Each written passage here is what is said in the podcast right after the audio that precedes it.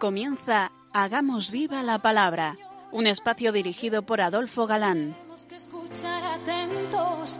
En tu palabra, Jesús, está el mensaje, el del amor, el de andar despiertos. Cuando no tenga sentido la tristeza, en nuestra historia andemos como ciegos. En tu palabra hallaremos la fuerza que nos levante y llene de sosiego. Ojalá comprendamos tu palabra. Ojalá practiquemos tu palabra. Ojalá nos envuelva tu palabra. Ojalá nos transforme tu palabra.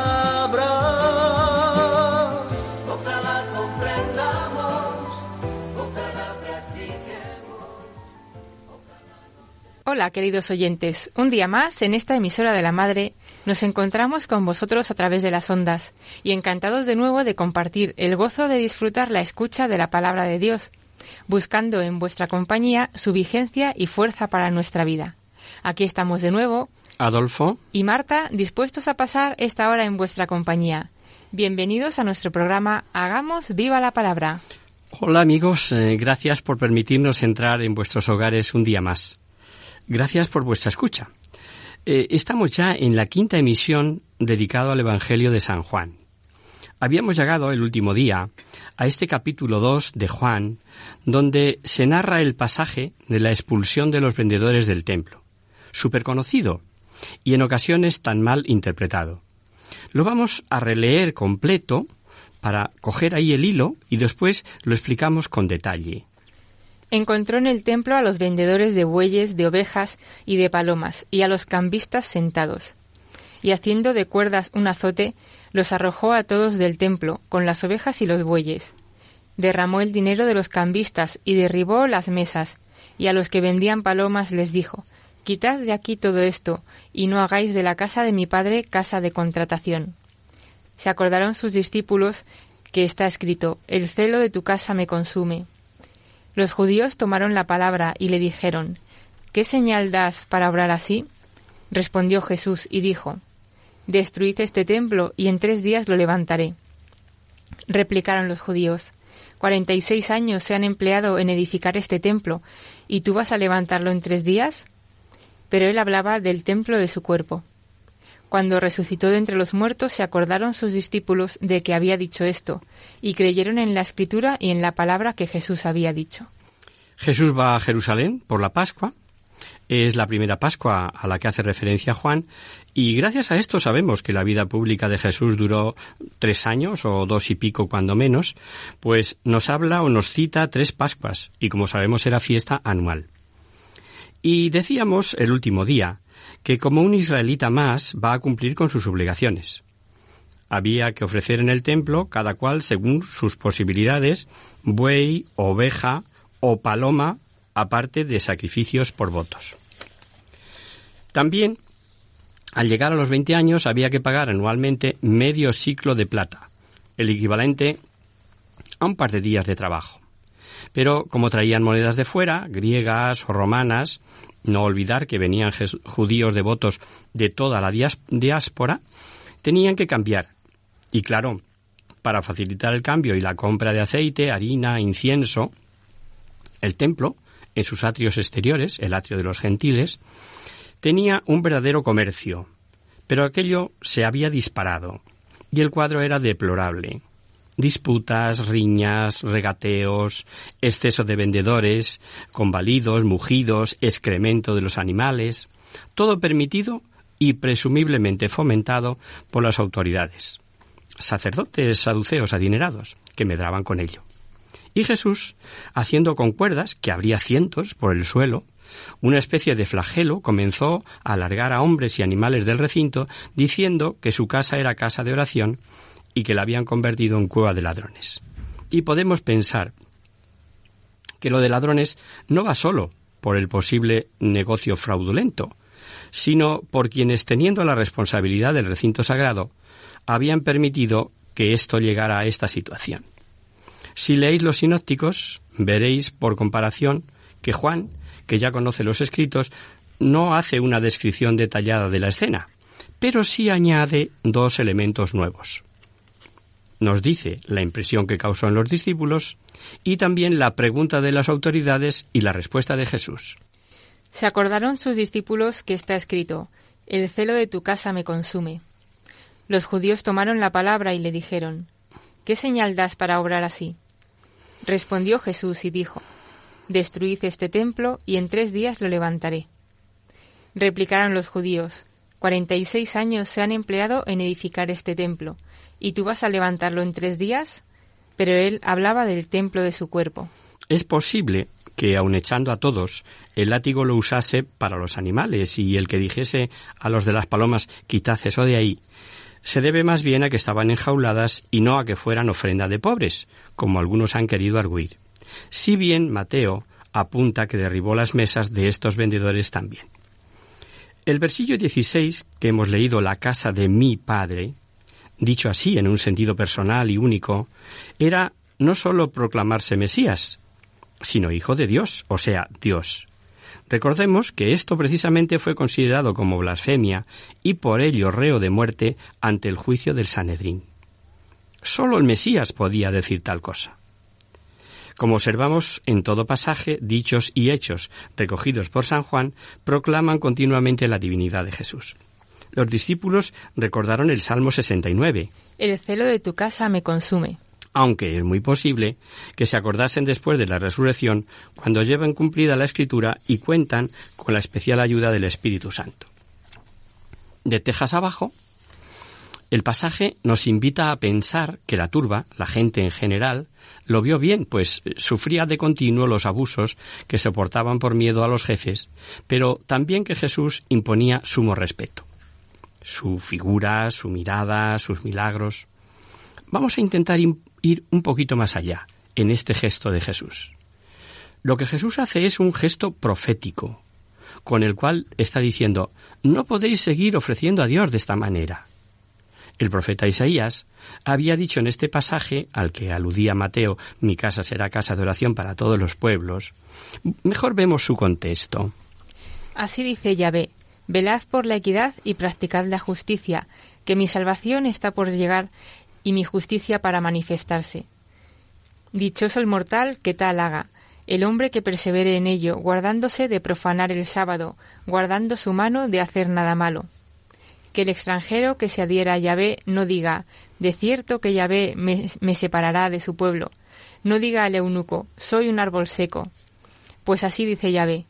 Respecto a los eunucos que guardan mis sábados y eligen guardar y eligen aquello que me agrada y se mantienen firmes en mi alianza, yo he de darles en mi casa y en mis muros monumento y nombre mejor que hijos e hijas. Nombre eterno les daré que no será borrado. En cuanto a los extranjeros adheridos a Yahvé para su ministerio, para amar el nombre de Yahvé y para ser sus siervos, a todos aquellos que guardan el sábado sin profanarle y a los que se mantienen firmes en mi alianza, yo les traeré a mi monte santo y les alegraré en mi casa de oración. Sus holocaustos y sacrificios serán gratos sobre mi altar, porque mi casa será llamada casa de oración para todos los pueblos. ¿Qué dice Isaías? Que cuando llegue el reino de Dios, cuando lleguen los tiempos mesiánicos, los extranjeros y los eunucos podrán ofrecer sacrificios en el templo de Jerusalén, en la casa de Yahvé. Pero ahora los extranjeros no pueden pasar del atrio de los gentiles, y los eunucos tampoco, pues aunque sean israelitas, por su mutilación les impide presentarse dignamente ante Yahvé. Como Jesús está anunciando la llegada de estos tiempos mesiánicos vinculados a su persona, ha llegado el momento de empezar a realizar el verdadero culto a Dios profetizado por Isaías. Cuando en la cita de Evangelios se dice mi casa es casa de oración para todos los pueblos y no cueva de bandidos, se está diciendo el verdadero culto a Dios exige que no haya distinción entre judíos ni extranjeros, entre hombres y mujeres, entre sanos y no sanos. Es decir, entre gente que se supone que tiene la bendición de Yahvé y los que se supone que no la tienen. Lo que no puede pasar es lo que estáis haciendo. Convertir el templo en cueva de bandidos. ¿Quiénes son los bandidos? ¿Los que están en el patio vendiendo palomas o cambiando monedas? Quizá alguno por su actitud interna lo sea, pero no. Los bandidos a los que alude son los que van a rezar al templo, pero no por ir a rezar, sino porque rezan mal, porque lo hacen, por decirlo de alguna manera, para tranquilizarse ante Dios. Y después de haber oprimido, adulterado, matado, o marginado, etcétera, suponen que yendo allí y rezando o, o haciendo unos ritos, siguen con su vida anterior y ya está. Como, como si el Señor se chupara el dedo, como si Dios fuera tontito. ¿Vamos viendo ya estos pasajes en la historia? Porque mirar, de tal manera hemos oscurecido la historia, la imagen de cada uno de los personajes, que no estamos acostumbrados a reconocernos en ellos. Cuando rezo mal, cuando ignoro, cuando no afronto mi miseria ante Dios, cuando me autotranquilizo, etcétera, etcétera, entonces paso ante la escritura como un espectador ajeno y a distancia, como si eso que leo no fuera conmigo. La acción de Jesús y sus palabras tuvieron que provocar una reacción muy dura en la, en la aristocracia sacerdotal saducea, tanto por motivos religiosos como económicos y políticos. Incluso los romanos tenían interés en conservar intacta la institución del templo, pues, pues era algo que le daba cohesión al judaísmo, con un poder moderador y colaborador que les venía de perlas, como potencia ocupante. Conclusión para nosotros hoy. Coherencia. Coherencia entre el culto a Dios y mi vida de cada día. Pero seguimos. La respuesta de Jesús es enigmática, cuyo sentido no pueden comprender. Jesús dijo, Destruid este templo y en tres días lo levantaré. Replicaron los judíos, Cuarenta y seis años se han empleado en edificar este templo, ¿y tú vas a levantarlo en tres días? Pero él hablaba del templo de su cuerpo. Juan debió quedar, como ya dijimos, impresionado ante aquella fenomenal mole del templo de Herodes, era el de Zorobabel, que Herodes agrandó y hermoseó y que tardó efectivamente 46 años. Cuando Juan vivió unos años después la destrucción y resurrección del cuerpo de Jesús, con esa visión retrospectiva, al escribir su Evangelio años después, hace esta afirmación. Pero él hablaba del templo de su cuerpo. Pero fijaros si tiene importancia la respuesta de Jesús, que además de la trascendencia de la profecía referida a su muerte y resurrección, fue usada, incluso distorsionada, sirviendo de acusación en el proceso de Jesús ante el Sanedrín, recordemos. Al fin se presentaron dos que dijeron, este dijo, yo puedo destruir el santuario de Dios y en tres días edificarlo. Pero es que se lo echaron en cara hasta en la cruz. Tú que destruyes el santuario y en tres días lo levantas, sálvate a ti mismo, si eres hijo de Dios, y baja de la cruz. Incluso lo usan en la acusación contra San Esteban, el protomártir. Presentaron entonces testigos falsos que declararon, Este hombre no para de hablar en contra del lugar santo y de la ley pues le hemos oído decir que Jesús, ese Nazareno, destruiría este lugar y cambiaría las costumbres que Moisés nos ha transmitido. Herodes reconstruyó el templo durante 46 años. Empezó el 18 de su reinado, es decir, el 734-35 de Roma, o sea, 19 o 20 antes de Cristo, pasaje este, por cierto, que da una de las fechas más seguras para conocer los años de la vida pública de Jesús, pues viene a ser el 27-28 después de Cristo, es decir, el 15 de Tiberio. Eh, por Flavio Josefo, este historiador judío al que recurrimos muchas veces y que ya nos habéis oído, sabemos que la terminación, los últimos retoques a la obra, llegaron hasta unos años antes de su destrucción, 62, el 64. Y a este templo venían de todo el mundo a celebrar culto y ofrecer sacrificios. Y sabemos por la historia que fue destruido por Tito en el año 70 de nuestra era. El cuerpo de Cristo, en cambio, sería destruido, pero resucitado al tercer día. Y es centro del culto en espíritu y en verdad, como dijo veladamente a la samaritana y que veremos próximamente. Vosotros adoráis lo que no conocéis nosotros adoramos lo que conocemos, porque la salud viene de los judíos. Pero ya llega la hora, y es esta, cuando los verdaderos adoradores adorarán al Padre en espíritu y en verdad, pues tales son los adoradores que el Padre busca. Y no cabe duda de que es este uno de los grandes símbolos de Juan. ¿Recordáis su visión en la Jerusalén celestial los que seguisteis el curso de Apocalipsis? Pues veréis que aclara el símbolo. Y no vi templo en ella, porque el Señor Dios Todopoderoso y el Cordero son el templo de ella. Son el templo. Y al leer los sinópticos nos encontramos con que la expulsión de los vendedores la sitúan en la última Pascua, mientras que Juan la sitúa en la primera.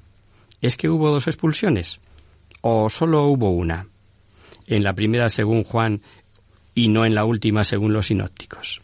Pues mira, según la mayoría de los exegetas, existen sobrados argumentos para sostener que hubo solo una, y que fue al principio, según lo describe Juan. Marcos y Lucas siguen en general el orden adoptado por Mateo y sabemos que no es nada cronológico. Aquí entra en juego, como sabéis, las complicadas conjeturas acerca de la composición de los evangelios, la fuente Q, el perdido original eh, arameo del Evangelio de Mateo, etcétera, etcétera. Vamos a hacer ahora una pequeña pausa y nos quedamos meditando todo esto con este fondo musical.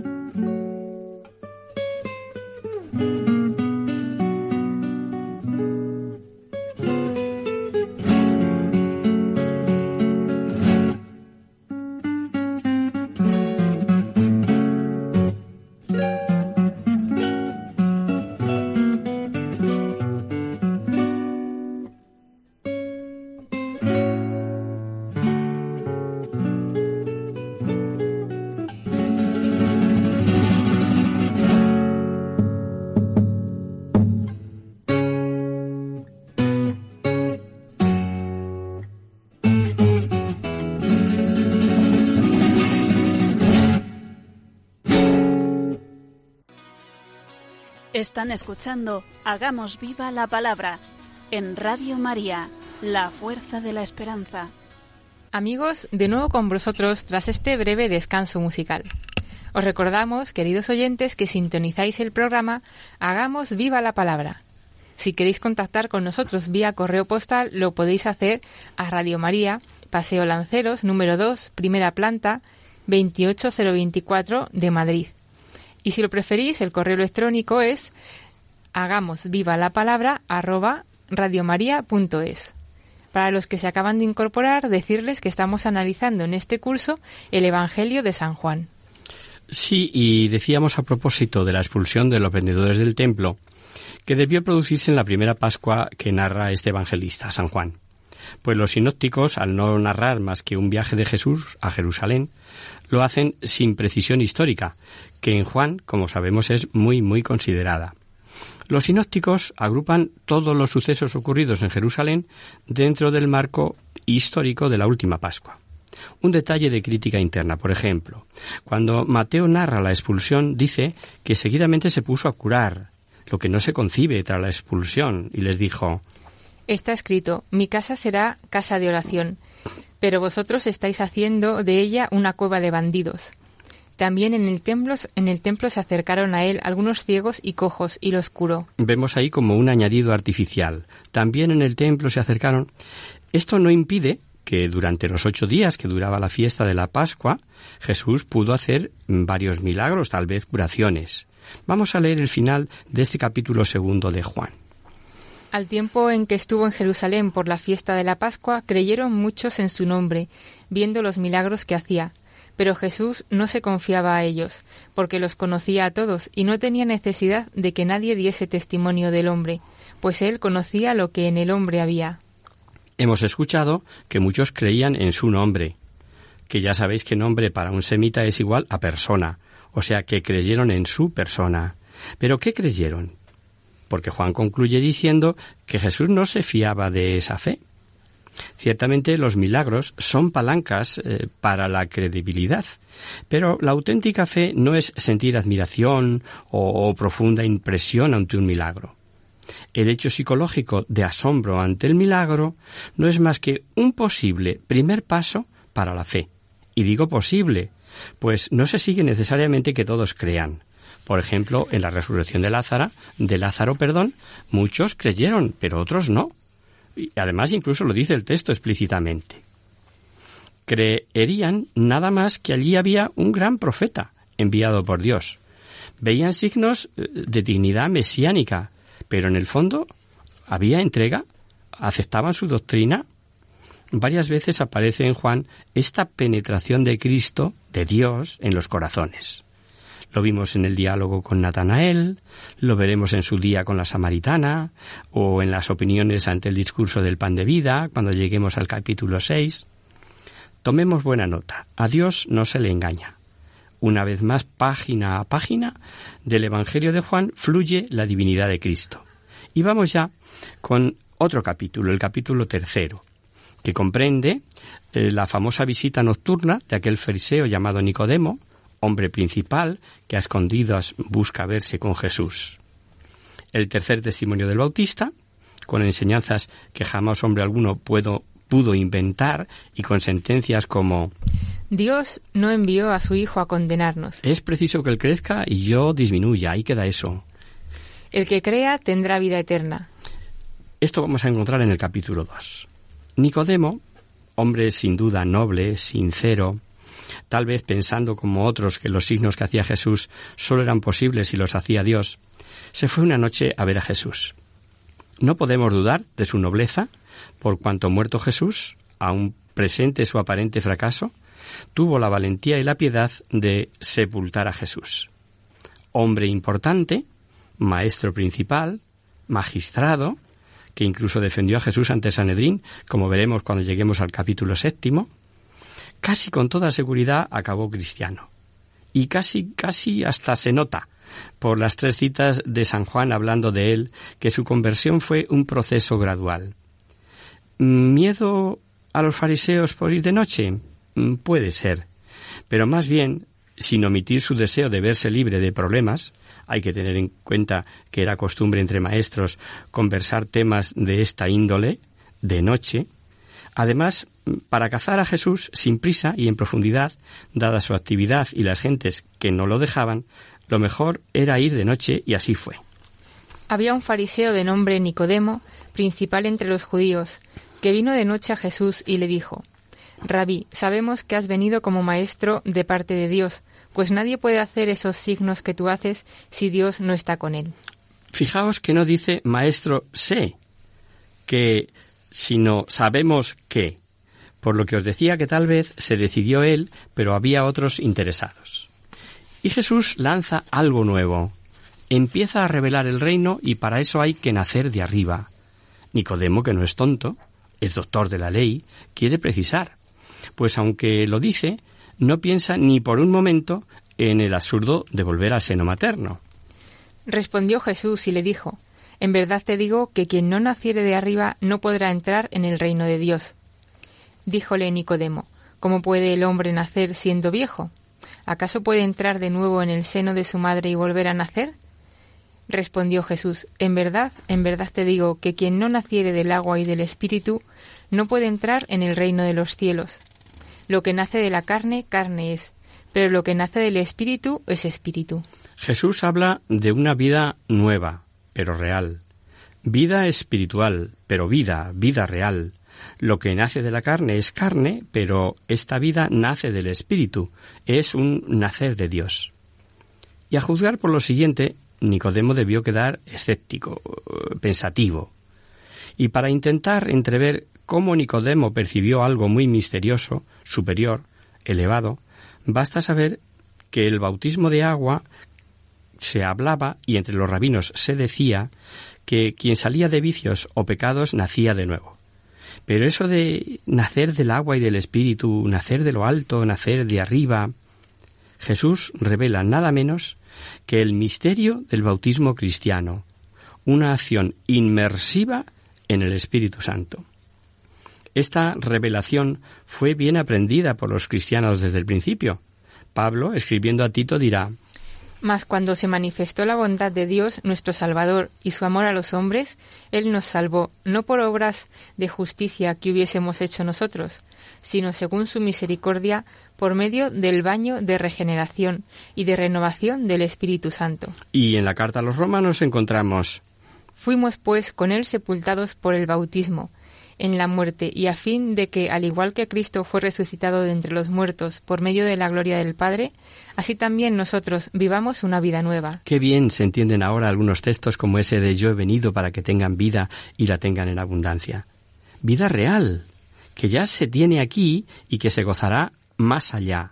Y anteponiéndose al asombro, Jesús como diciendo mm, no te rompas la cabeza, misterio real, le pone un ejemplo. Misterio para Nicodemo era de dónde viene y a dónde va el viento, y, que no se puede dudar de su acción. Así nadie sabe el misterio de Dios, pero su espíritu actúa y hace vibrar.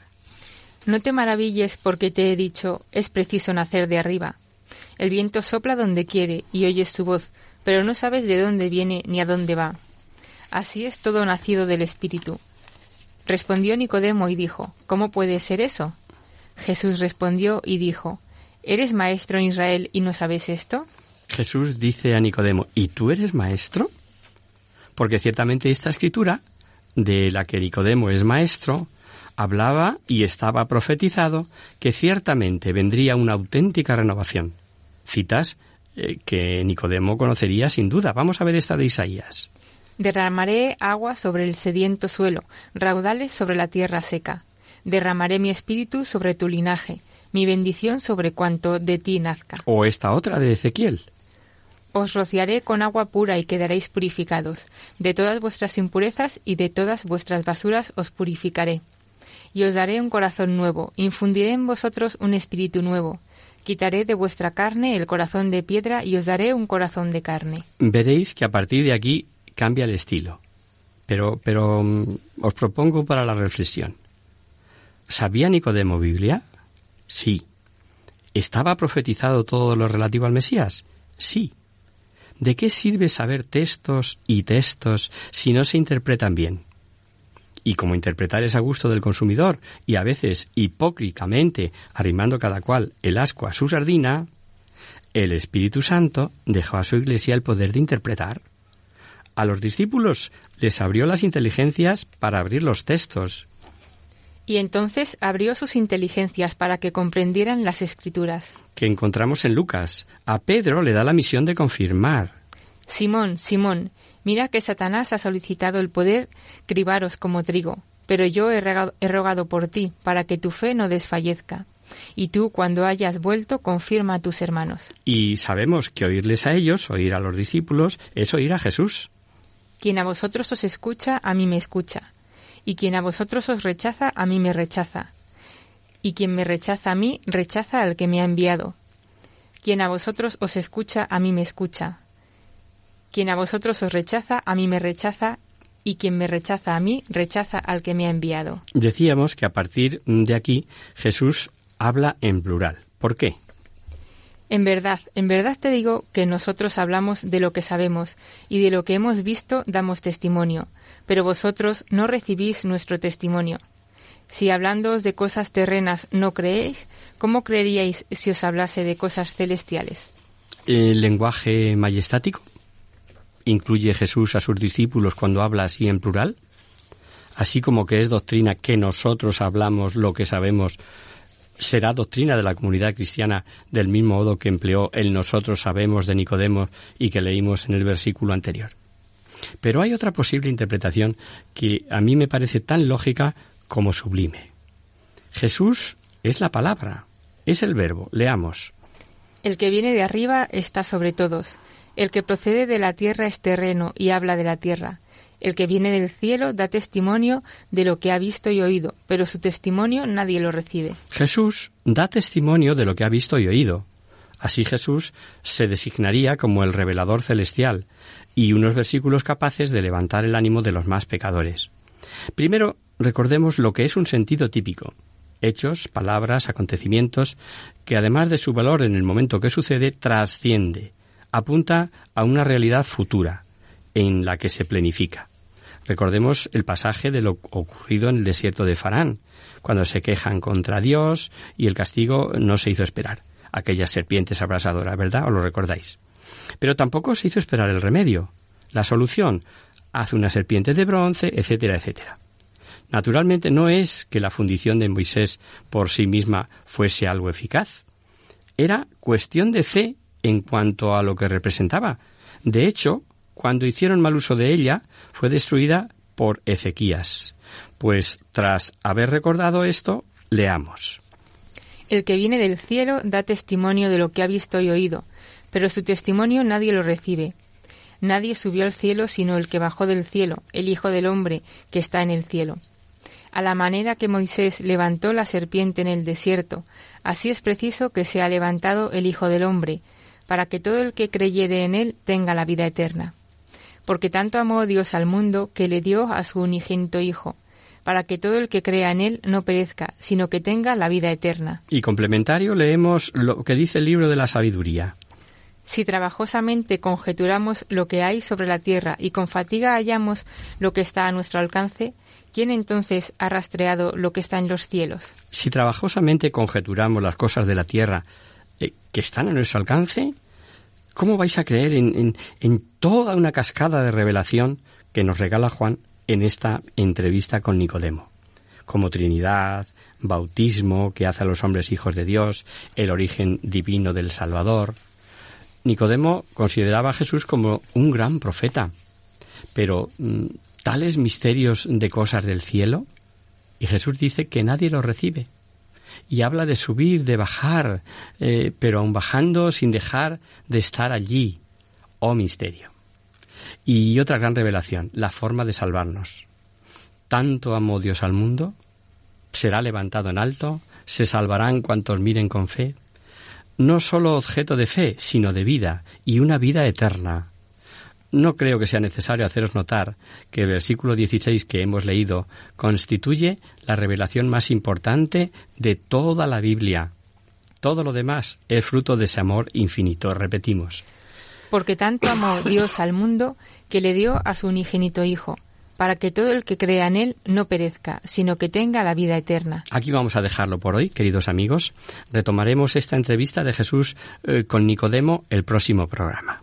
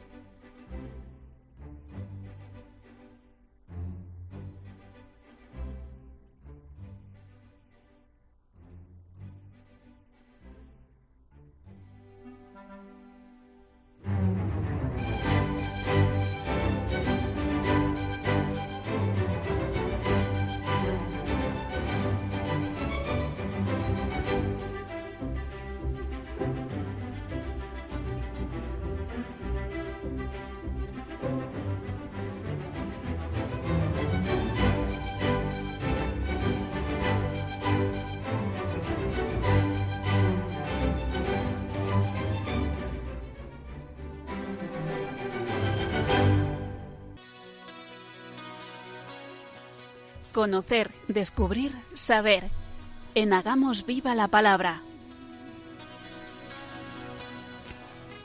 Abrimos ahora este mini espacio del final del programa que llamamos Conocer, Descubrir, Saber para satisfacer vuestras curiosidades, para responder a vuestras preguntas, para hablar de alguna cosa histórica o actual que pueda orientar nuestras vidas. En esta ocasión no hemos recibido ninguna consulta, así que vamos a hablaros de la santidad, que es la vocación de todo cristiano y que creemos que está muy difícil de conseguir. Es cierto que no es sencillo, pero vamos a daros algunas claves para no perdernos en el intento, para no equivocar el camino hacia ella. Eh, vamos con ello y esperamos que os oriente. Para los primeros cristianos, el tema de la santidad estaba claro. Santos eran todos los fieles, todos los miembros de la comunidad cristiana, por el hecho de ser bautizados, de estar bautizados. De hecho, el propio San Pablo los llama así en sus cartas a los cristianos de Corinto, a los cristianos de Roma, a los hermanos, a los, a los santos de Roma, a los santos de Corinto, dirigiéndose a los propios cristianos. Con el transcurso de los siglos se pasó al otro extremo, pensando que los santos eran únicamente los eremitas, los frailes, las monjas, personas que vivían apartadas del mundo y dedicaban su vida únicamente a la oración. Actualmente esta visión está cambiando, debido en gran parte a los testimonios de santos que han llegado a serlo incluso sin hacer grandes hazañas, santificándose con las pequeñas obras de la vida diaria y viviendo dentro del mundo.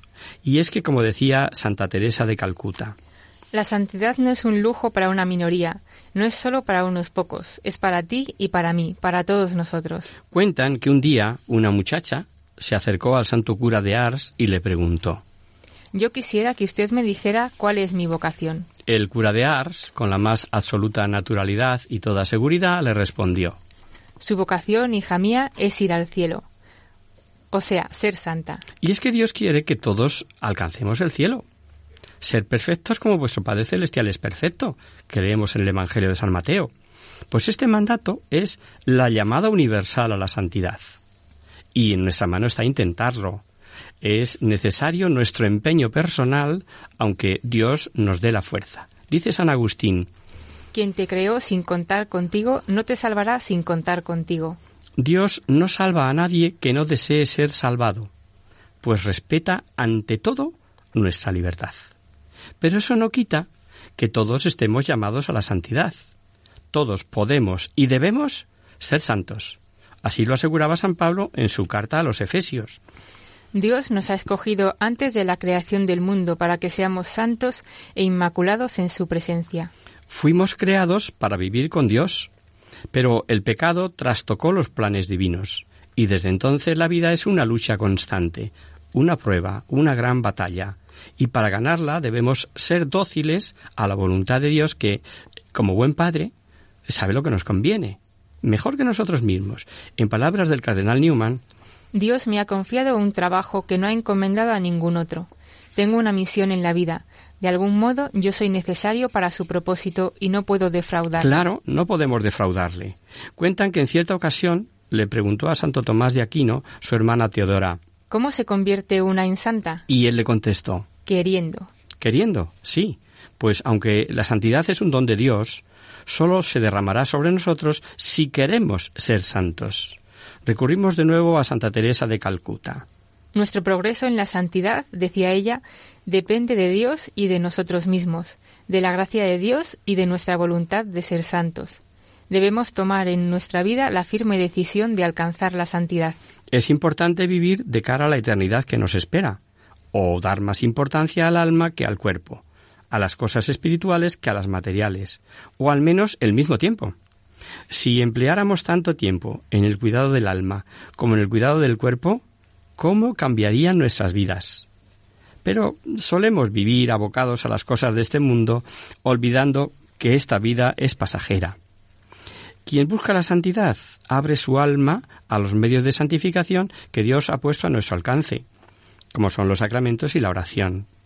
Los sacramentos nos transmiten la gracia sacramental, nos revisten de Espíritu Santo, nos hacen capaces de alcanzar la santidad. La gracia es semilla y fruto de santidad que hace que Dios esté en nosotros y nosotros en Dios. En cuanto a la oración, dedicamos hace poco un programa a hablar de ella, pero volvemos a insistir en la importancia de rezar con el corazón, de poner el alma entera en nuestra conversación con Dios, pues en eso consiste la oración. Hablar de amistad con quien sabemos que nos ama, como dice Teresa de Jesús. Y dentro de la oración, una de las más eficaces es el rosario. Ya sabemos que a muchos les cuesta, sobre todo eh, si se reza esporádicamente o sin ganas. Pero si se convierte en un hábito, es como la lluvia fina que poco a poco va calando y transformando nuestro corazón. Decía Chesterton que todos los siglos han sido salvados por media docena de hombres, eh, que supieron ir contra las corrientes de moda de ese siglo. Los santos, sin duda, forman parte de este grupo. José Luis Martín Descalzo, quien reflexiona sobre este tema con ese lenguaje sencillo y directo que le caracterizaba, decía Siempre he tenido especial devoción hacia los defectos de los santos, es decir, no hacia el hecho de que los tuvieran, sino hacia la maravilla de que los dominaran. Nunca he creído que los santos tuvieran madera de santos. Tenían madera como la nuestra, con nudos y carcomas, pero lucharon por ascender día a día desde su mediocridad nativa hasta la santidad. Querer ser santo supone una lucha contra nosotros mismos y en muchos aspectos también contra el mundo, porque el pecado se opone a nuestra aspiración de santidad.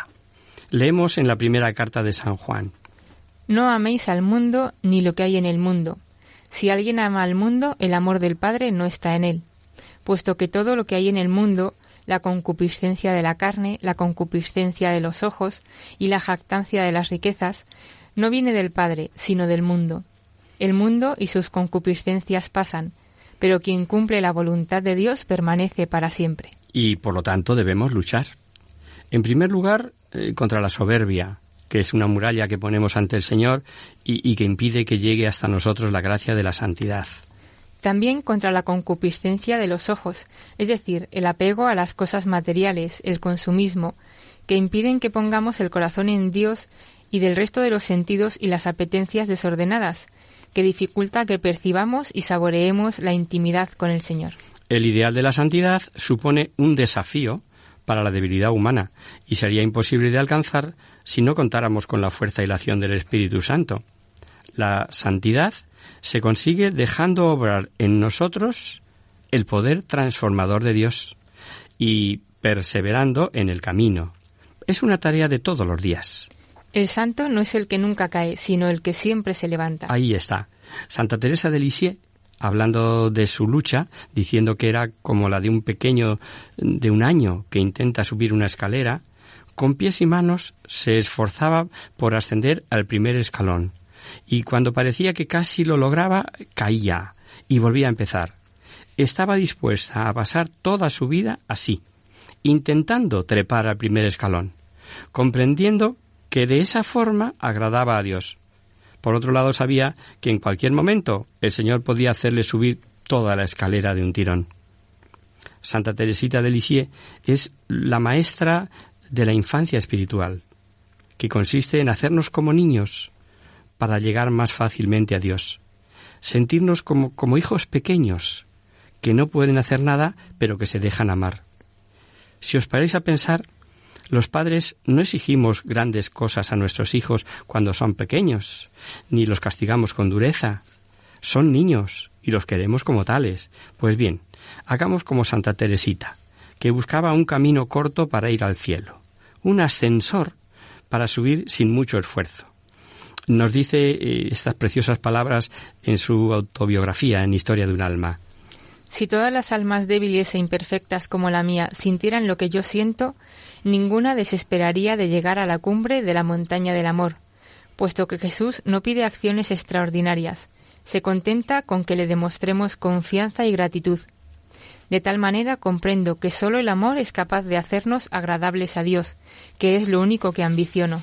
La clave está ahí. La clave está en confiar ciegamente en Dios y darle gracias por todo lo que existe y lo que tenemos, pues todo, hasta, hasta lo más pequeño, es don suyo. Confianza y gratitud, dice Santa Teresita, y sobre todo amor. Solo el amor es capaz de hacernos agradables a Dios. Por eso ella encontró en el amor su vocación. Mi vocación es el amor. Sí, hay el lugar que me corresponde en el seno de la Iglesia. En el corazón de mi madre, la Iglesia, yo seré el amor. La santidad es la perfección en el amor.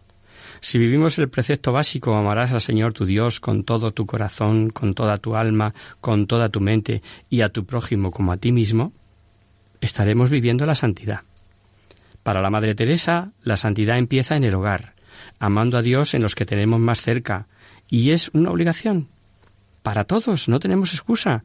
Eso sí, una obligación sencilla, porque dice ella, Si aprendemos a amar, aprendemos a ser santos. No es más que esa palabra sencilla. Sí, acepto lo que me des y te doy lo que me pidas. Es una manera sencilla de ser santos. ¿Somos nosotros capaz, capaces de decirle esto a Dios? ¿Somos dóciles a cumplir su voluntad en nuestras vidas? Madre Teresa sin duda lo fue y nos anima a seguir ese camino. Esforcémonos por dejar actuar a la gracia de Dios en nuestras almas, con la aceptación de todo lo que nos dé y con la ofrenda de todo lo que nos pida. La auténtica santidad consiste en cumplir la voluntad de Dios con una sonrisa. Cumplir la voluntad de Dios con alegría, sin quejarnos por las dificultades que se nos presentan en la batalla de la vida, sin poner el acento en los sacrificios que hacemos, sin cansarnos de luchar. Todos tenemos capacidad para llegar a ser santos, y en el camino hacia la santidad lo que no puede faltar es la oración. Nos recuerda Madre Teresa. Por eso, no seamos mediocres aspiremos a las alturas. Hagamos todo por amor a Dios, lo pequeño y lo grande. Pues Dios no se fija en lo que hacemos, sino en el amor que ponemos en hacerlo. Os animamos a todos a poner vuestra meta ahí, que es como ponerla en el cielo, pues hemos sido creados para ser santos. La santidad es para todos. Y hasta aquí, queridos amigos, el programa de hoy. Os dejamos con nuestra sintonía y os recordamos que si queréis dirigiros al programa para cualquier duda, aclaración o sugerencia participando en el espacio de conocer, descubrir, saber, estamos a vuestra total disposición y encantados de atenderos en la siguiente dirección. Radio María, Paseo Lanceros, número 2, primera planta, 28024 de Madrid o bien, si lo preferís, al correo electrónico hagamos viva la palabra arroba radiomaria.es. El próximo miércoles, como sabéis, está el programa del Padre Jesús Silva que alterna con nosotros. Tus palabras, Señor, son espíritu y vida. Por tanto, nosotros nos encontraremos de nuevo dentro de 15 días, si Dios quiere. Con un programa en el que seguiremos analizando del Evangelio de San Juan, que contiene todo un tesoro de revelación. A cada paso afirma la divinidad y la humanidad de Jesús. Hasta el próximo día, amigos. Hasta el próximo día.